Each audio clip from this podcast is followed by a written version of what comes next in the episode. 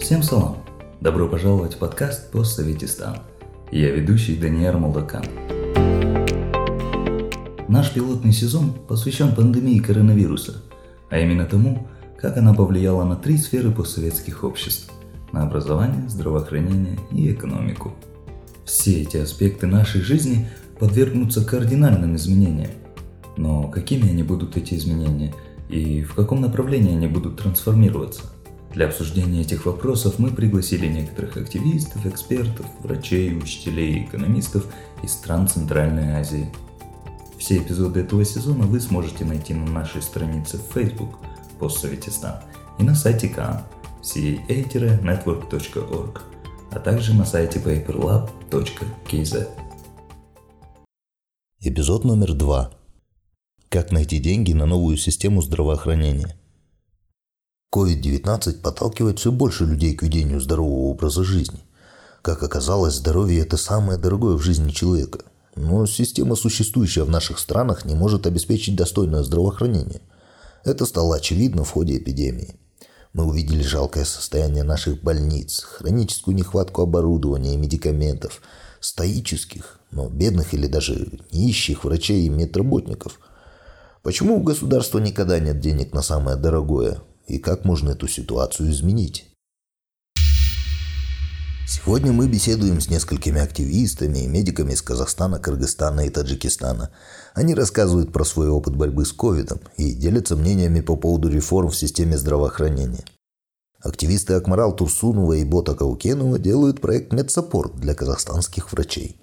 Представьтесь, пожалуйста, и расскажите нам о своем проекте – меня зовут Акмарал Турсунова. А, я представляю Казахстан. Я живу в городе Астана. Для некоторых это город Нур-Султан. Я основатель проекта MedSupport KZ. Этот проект занимается поддержкой врачей, которые оказались в трудной ситуации, потому что из-за языкового барьера а, и из-за того, что вирус новый, а все научные данные, они преимущественно появляются только на английском языке, мы решили с учеными, студентами, с разными волонтерами а, объединить свои усилия и помочь врачам. Мы решили помочь информационно, потому что в борьбе против пандемии э, самое грозное оружие — это достоверная информация, знания, которые доступны врачам, медперсоналу, которые на передовой борются с пандемией, лечат людей, э, помогают им выздороветь и так далее.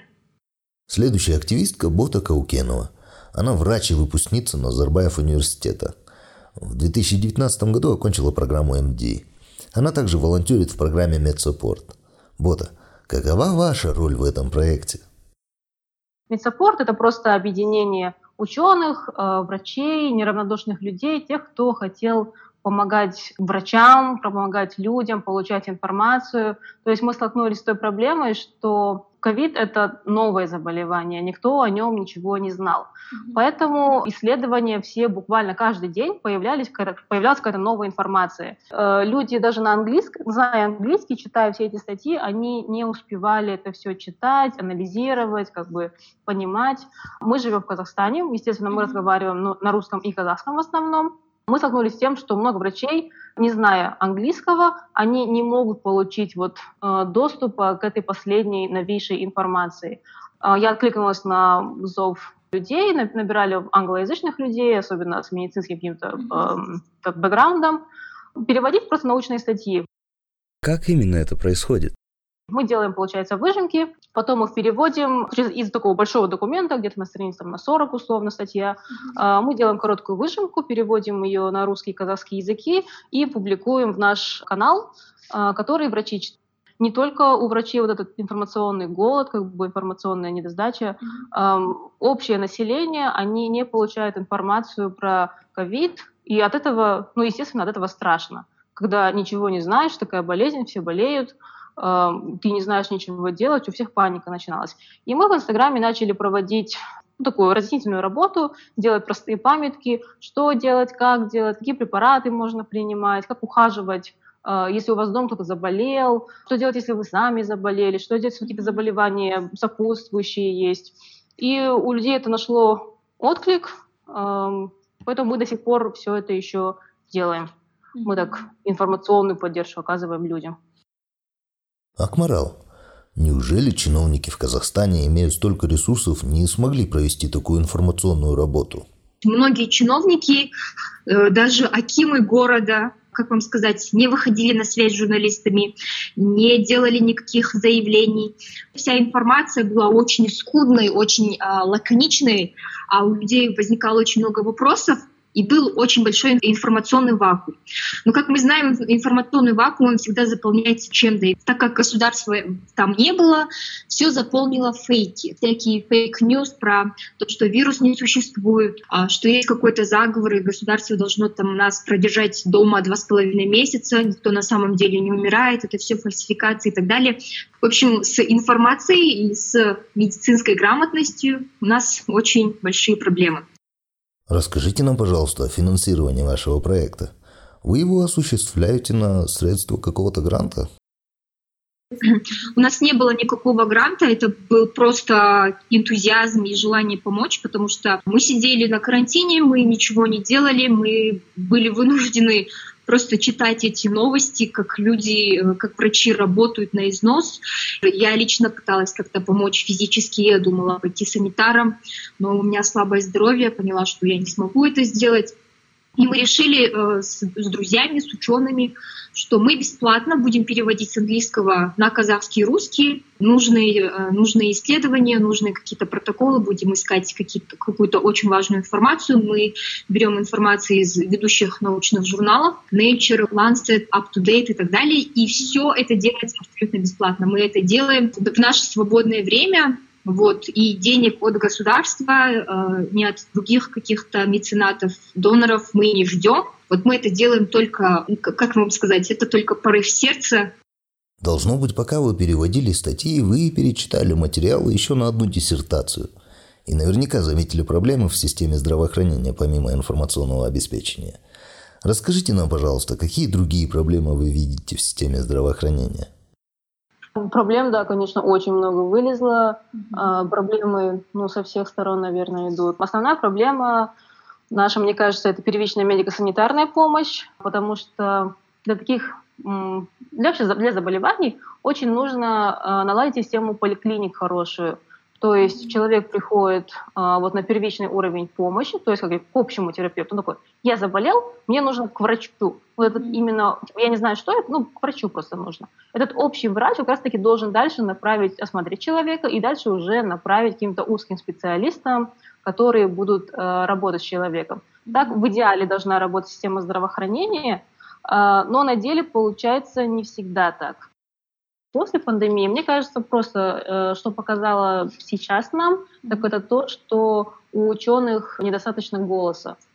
Смотришь любые какие-нибудь новости, политики, которые абсолютно в этом ничего не разбираются, они делают какие-то громкие заявления, которые не подкреплены наукой, например. Mm-hmm. Или люди просто в интернете, не имея научного образования, ну, те же антипрививочники, например, mm-hmm. они не имеют биологического, вирусологического вот этого всего mm-hmm. образования, оперир... не умеют оперировать терминами, но при этом отказываются слышать ученых. То есть, что мне кажется, будет просто фокус на том, что раз мы требуем от людей, например, э, столько времени, столько усилий вкладывать в то, чтобы у них были научные степени, может быть, пора уже слушать этих самых людей умных. Казахстан вкладывает больше 3% от ВВП в систему здравоохранения, или примерно 280 долларов на человека. Но из-за коррупции эти деньги не доходят до цели. Ровно четыре дня потребовалось службе экономических расследований, чтобы официально подтвердить арест Елжана Бертанова. Экс-министра здравоохранения сейчас подозревают в растрате бюджетных средств в особо крупном размере. На днях в интернете и в СМИ обсуждалась информация о том, что экс-министр обвиняет в хищении полумиллиарда тенге, выделенных на цифровизацию в сфере здравоохранения. Ее пока не подтвердили. Система здравоохранения Казахстана переживает на самом деле последние несколько лет перманентное реформирование. Каждый чиновник, каждый министр здравоохранения, который приходит на пост министра здравоохранения, пытается обесценить предыдущие реформы и внести что-то свое. Это очень большая коррупционная составляющая, да. И казахстанская медицинская система состоит из осколков былой советской медицины. Она пытается выйти на рельсы электронного здравоохранения, когда многие там документы упрощаются, они переходят на электронный документооборот и так далее. Но эти реформы, к сожалению, безуспешны. Я считаю, что здравоохранение — это та статья в государственном бюджете, которая должна финансироваться в полном объеме, и государство не должно пытаться на этом заработать. Это та сфера, в котором государство будет вливать э, деньги налогоплательщиков или э, доходы государства с прицелом на долгосрочную перспективу, когда в долгосрочном плане люди будут здоровее, счастливее и так далее. Но, к сожалению, из-за коррупции и из-за недальновидности наша медицинская система — это разрозненные как вам сказать, при министерстве очень много всяких комиссий, очень много всяких органов, которые иногда дублируют работу друг друга, а, плохо отчитываются перед э, профильными министерствами, перед правительством и перед людьми. Я вот как-то так могу охарактеризовать нашу медицинскую систему.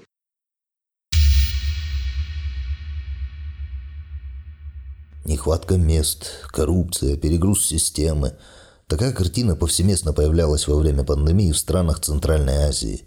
В Таджикистане Зумрат Максудова занимается подготовкой врачей в медицинском университете Таджикистана.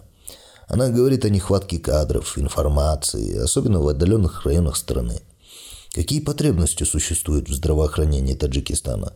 Какие реформы были проведены? Зумрат? Вот знаете, у нас была такая реформа, что упразднили педиатрический факультет. В стране, где 48% населения – это дети до 14 лет. Как вот без педиатров? Семейный врач, он не может заменить педиатра по многим вопросам. Вновь заново восстановили этот факультет, и он есть, и, и идет обучение на педиатрическом факультете. Но был вот такой вот промежуток, когда вот потеряли вот время, так сказать. А реформа, знаете, не только в самом здравоохранении. Нужно развивать телемедицину, потому что у нас, видите как, чтобы мы могли с коллегами из-за рубежа, вот в данном конкретном случае с этой пандемией, проконсультироваться, получить ответ. В отдаленных районах, чтобы могли коллеги наши получить консультации тех профессоров и более продвинутых кадров, которые находятся в центрах э, областных, городских центрах, республиканских центрах медицинских. Вот телемедицину надо развивать, надо развивать формацию тоже. Нам, вот видите, вот сейчас ситуация показала, да, вот так вот закроют границы, а есть люди, которые пожизненно нуждаются в лекарственных препаратах. Вы посмотрите, как цены поднялись. У нас э, даже президент на той встрече сказал, мы должны сами разрабатывать и выпускать лекарства для нужд Таджикистана, препараты. То есть у нас есть природные ресурсы. Мы должны это использовать, то есть нужны качественные кадры, которые могли бы э, это сделать, которые могли бы, возможно, инфекционистов, да, допустим, надо побольше, не хватает инфекционистов, эпидемиологов не хватает. Мы сами всегда врачи э, самообразованием занимаемся. Но врач онлайн не может научиться, пока он вот не увидит, не пощупает, так сказать, Наш следующий участник – Бакыт Канатбек Улу из Кыргызстана. Он занимается реализацией проекта по цифровизации медицины. Бакыт, расскажите нам, пожалуйста, о своем проекте поподробнее. Ну, говорить о том, что я занимаюсь цифровизацией медицины еще рано, наверное. Я всего лишь выполняю договор. Был заключен договор, по которому я на сегодняшний день работаю с Министерством здравоохранения. И та работа, которую я выполняю, это, наверное, первые шаги на пути вот как раз-таки полноценной комплексной э, цифровизации медицины. Ага. На сегодняшний день мы разрабатываем амбулаторную медицинскую карту, э, которая станет впоследствии ядром и фундаментом для э, дальнейших вот, внедрений последних технологий, которые есть в медицине. В медицине цифровизация надо понимать именно комплекс возможностей для того, чтобы сохранять данные о пациенте. Большая проблема, которая на сегодняшний день есть, это введение истории болезни, истории лечений самого пациента. Мы знаем, что существует амбулаторная карта в твердом виде, которая, которой есть страницы, и врачи при приеме ведут запись. Так вот, если вы амбулаторную карту сегодня потеряете, грубо говоря, записи, которые вы ввели там в течение последних каких-то лет, грубо говоря, потеряются. Так вот, цифровизация медицины – это в первую очередь возможность э, сохранять данные о пациенте в течение всего жизни. Это и лечение болезней, это и сами болезни, фиксирование самих болезней, это фиксирование, какие были использованы э, медикаменты в процессе лечения, какие были использованы лабораторные исследования, диагностические исследования. В общем, это все, что связано со здоровьем, оно должно стекаться и сохраняться в одном месте. Вот это и есть цифровизация медицины. Плюс э, к нему это оптимизация и улучшение бизнес-процессов внутри самого учреждения. Угу. Мы знаем, да, что пациент, э, когда заболевает, все начинается с чего? С обращения пациента к врачу посредством телефона, посредством записи.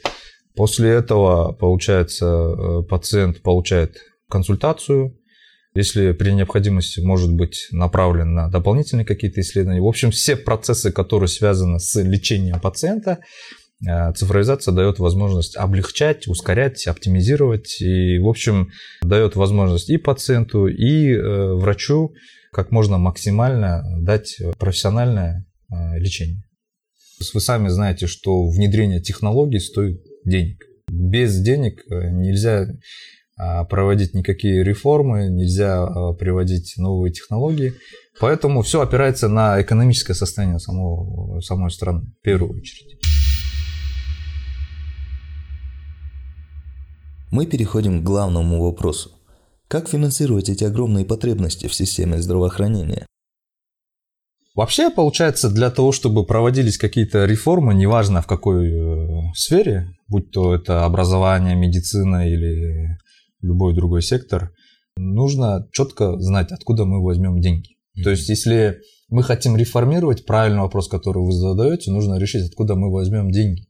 В частные руки, отдав просто медицину, вряд ли мы получим деньги. Получат деньги только частники.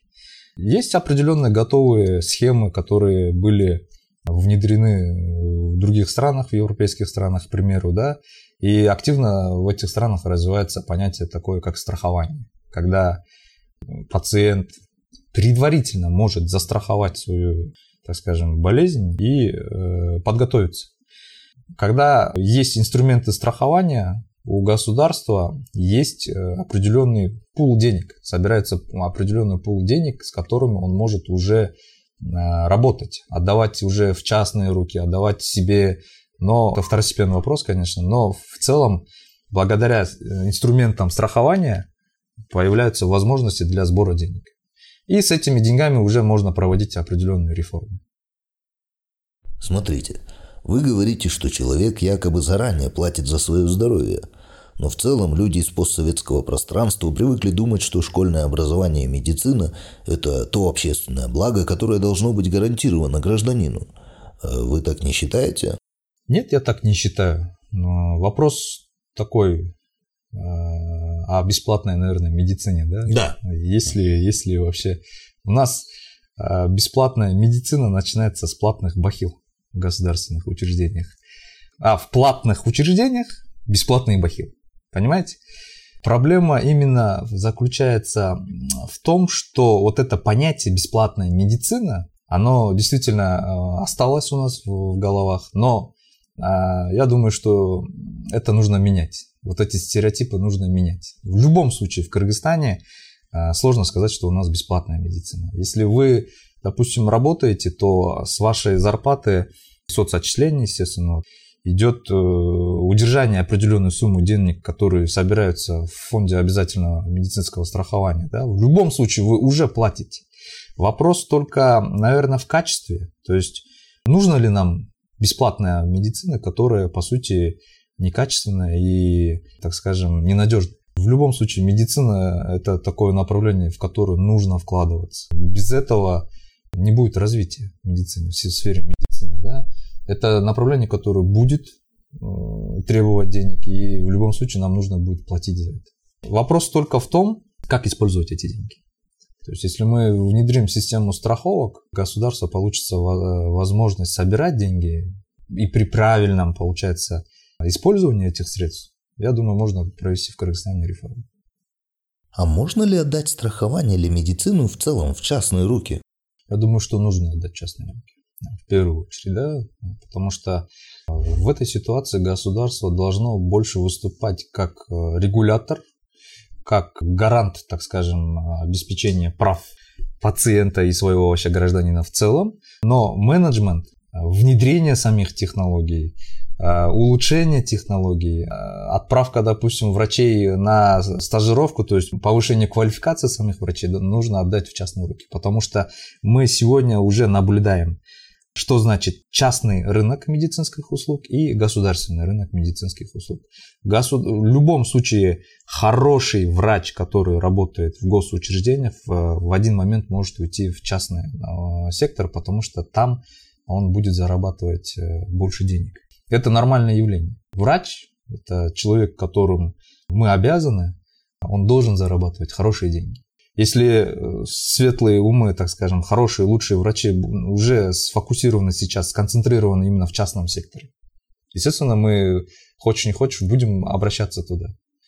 Поэтому государство в этом случае, еще раз повторюсь, должно выполнять роль просто арбитра, регулятора, чтобы так скажем, частники слишком, так скажем, не наглели э, следить за этим, да, но в любом случае менеджмент и управление должно быть за частными а, компаниями, как в сфере страхования, так и в, обеспечении, в оказании услуг.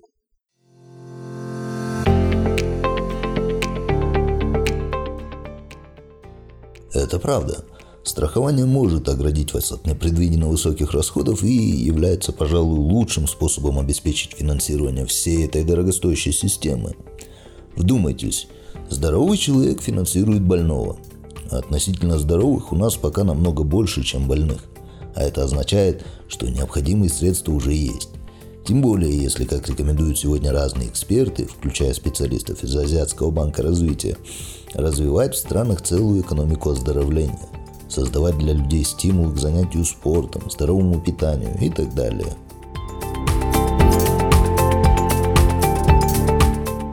Вот в Узбекистане недавно решили ввести денежные выплаты для наиболее активных любителей пеших прогулок.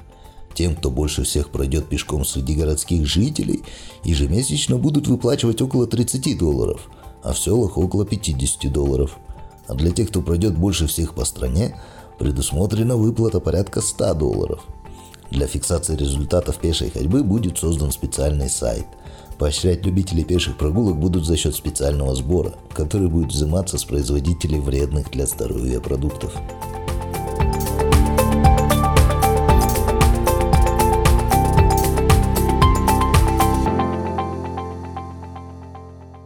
Азиатский банк развития – Политика оздоровления, направленная на укрепление физического, эмоционального и психического здоровья, может повысить удовлетворенность и продуктивность людей, что отразится на общем росте экономик стран. В странах Азии быстрорастущая экономика оздоровления обеспечивает 11% объемов производства, ежегодно увеличиваясь еще на 10% в последние годы.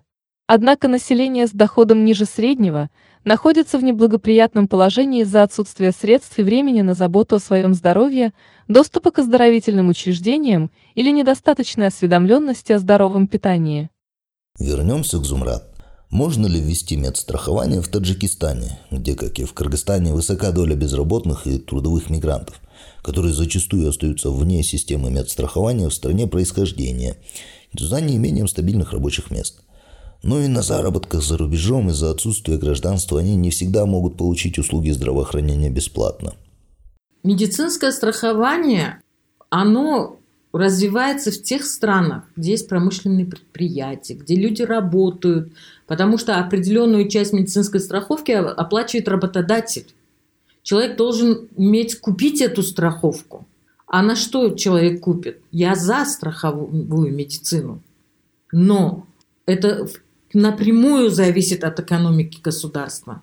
И если, если бы подавляющее большинство предприятий в Таджикистане работало бы, приносило бы определенный доход, и государство обязало работодателей страховать своих работников, руководство вот этих предприятий, тогда, возможно, бы это медицинское страхование бы существовало, оно бы оправдало бы себя, потому что здоровье человека самое дорогое достояние государства, здоровье граждан. Но в нашей стране пока, видите, всего несколько крупных предприятий, которые работают, и они своих э, работников, они имеют определенные социальные пакеты, эти работники. У них есть ведомственные свои клиники, куда они обращаются, и работодатель оплачивает вот эти медицинские услуги. Но подавляющее большинство населения себе этого позволить не может. Вот в других государствах люди сами покупают эту страховку, да, медицинскую, определенный пакет.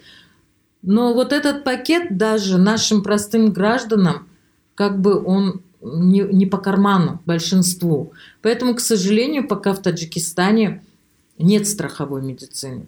Но у нас медицина, сразу говорю, не бесплатная, потому что есть определенные медицинские услуги, которые оказываются на платной основе населению. И в любом медицинском учреждении вы можете увидеть этот прескурант цен на стенде это в открытую.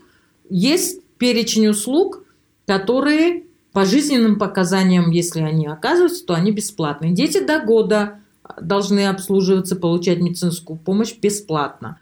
А остальное, какую-то часть платит гражданин, какую-то часть платит государство. То есть софинансирование идет совместное финансирование, э, определенную часть, как больший процент человек сам оплачивает, а какую-то часть оплачивает государство. У нас уже нет бесплатной медицины.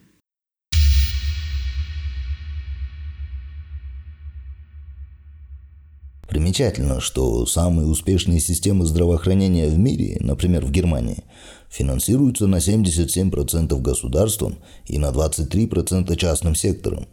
То есть даже если в стране развивается частный сектор, который предоставляет медицинскую страховку работающим людям, государство доплачивает, чтобы обеспечить непрерывное и достаточное финансирование системы здравоохранения. В Казахстане система обязательного социального страхования введена с начала этого года. Спросим наших казахстанских коллег, как они относятся к идее медицинского страхования. А, вообще есть люди, которые профессионально занимаются медицинским государственным страхованием.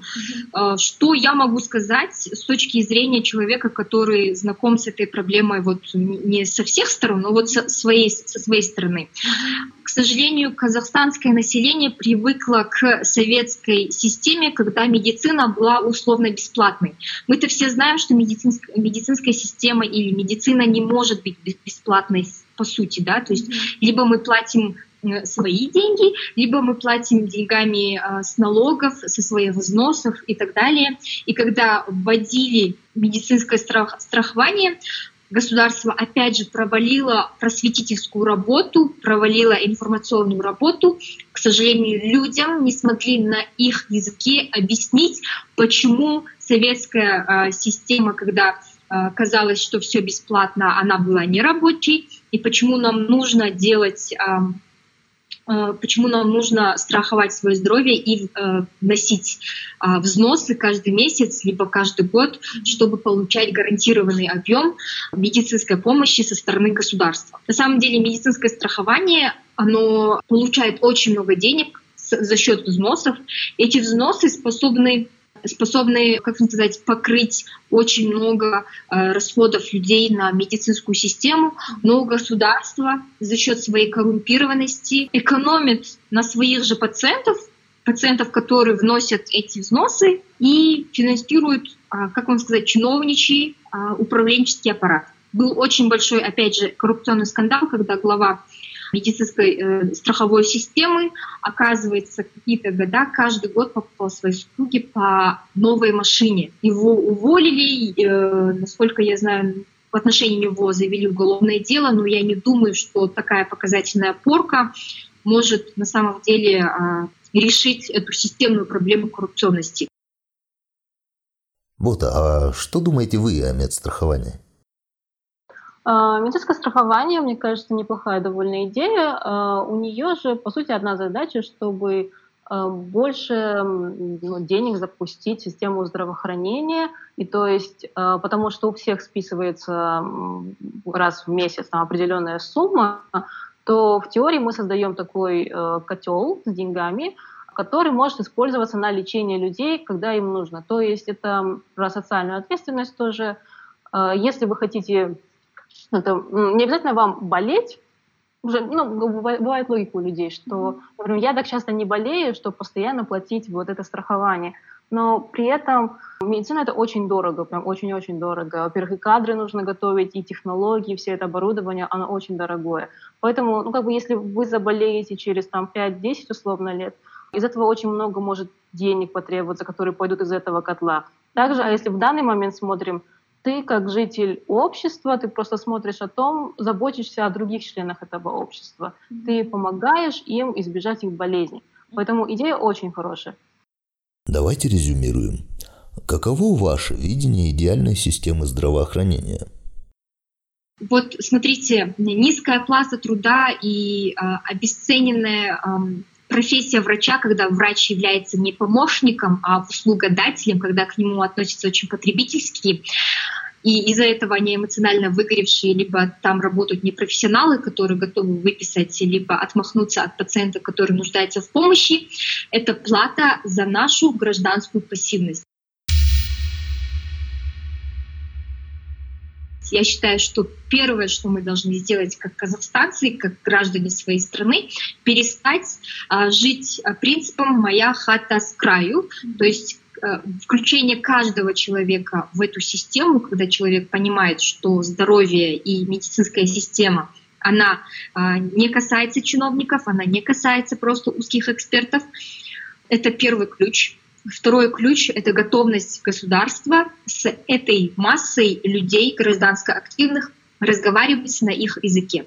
Когда государство будет способно сказать, да, ребята, мы сделали много ошибок, давайте эти ошибки исправлять вместе. Вот это два компонента. А как я вижу идеальную систему здравоохранения? Я вижу идеальную систему здравоохранения таким. Врачи получают высокую оплату своего труда, их статус очень большой.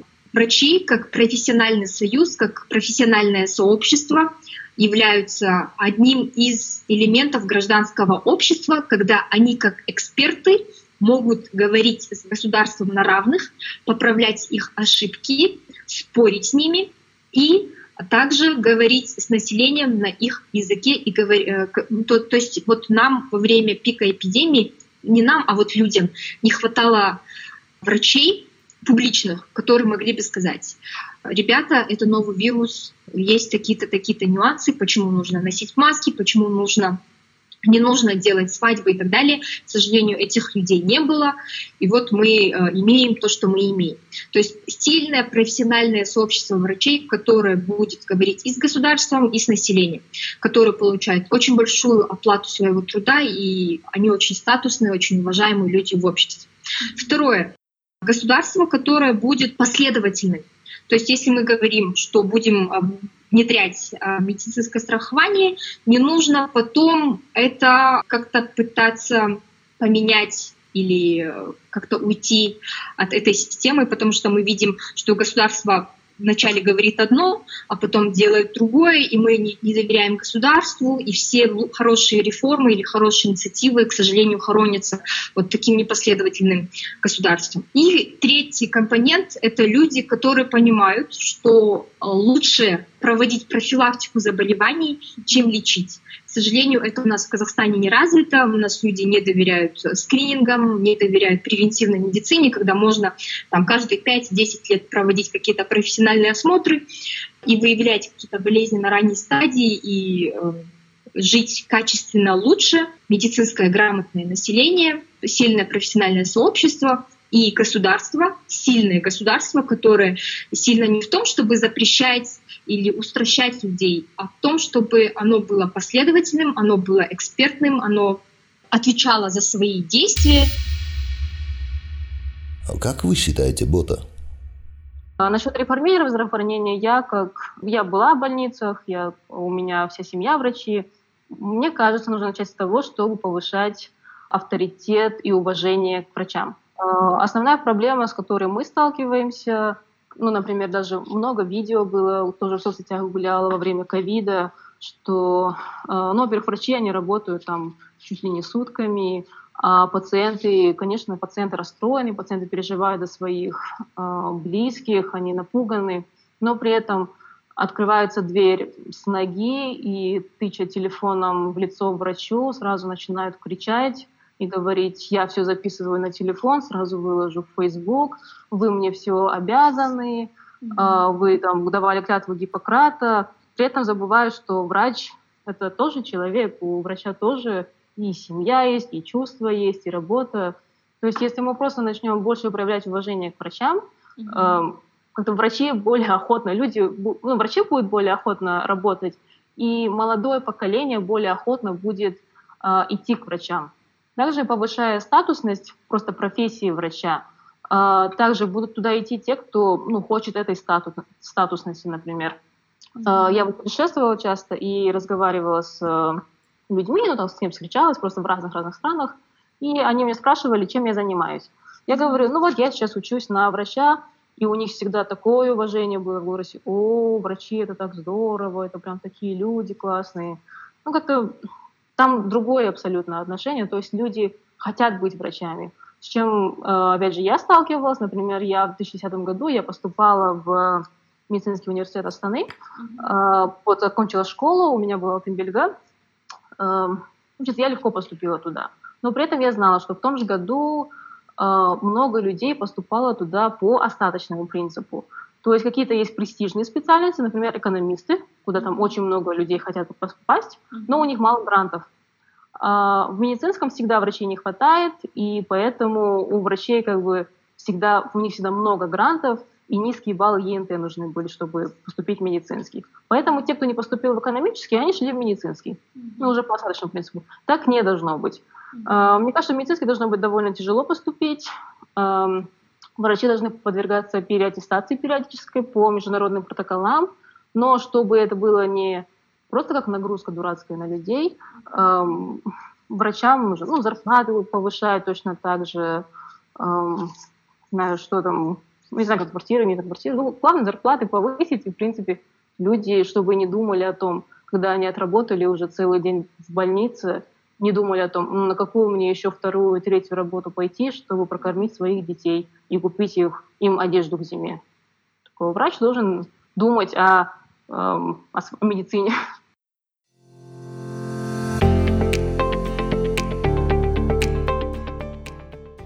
Врачи, медсестры, поликлиники, скорой помощи, лаборатории, да и все работники и активисты здравоохранения, включая наших гостей, оказались самыми важными людьми 2020 года. А наше здоровье и здоровье наших близких – самой ценной вещью для нас.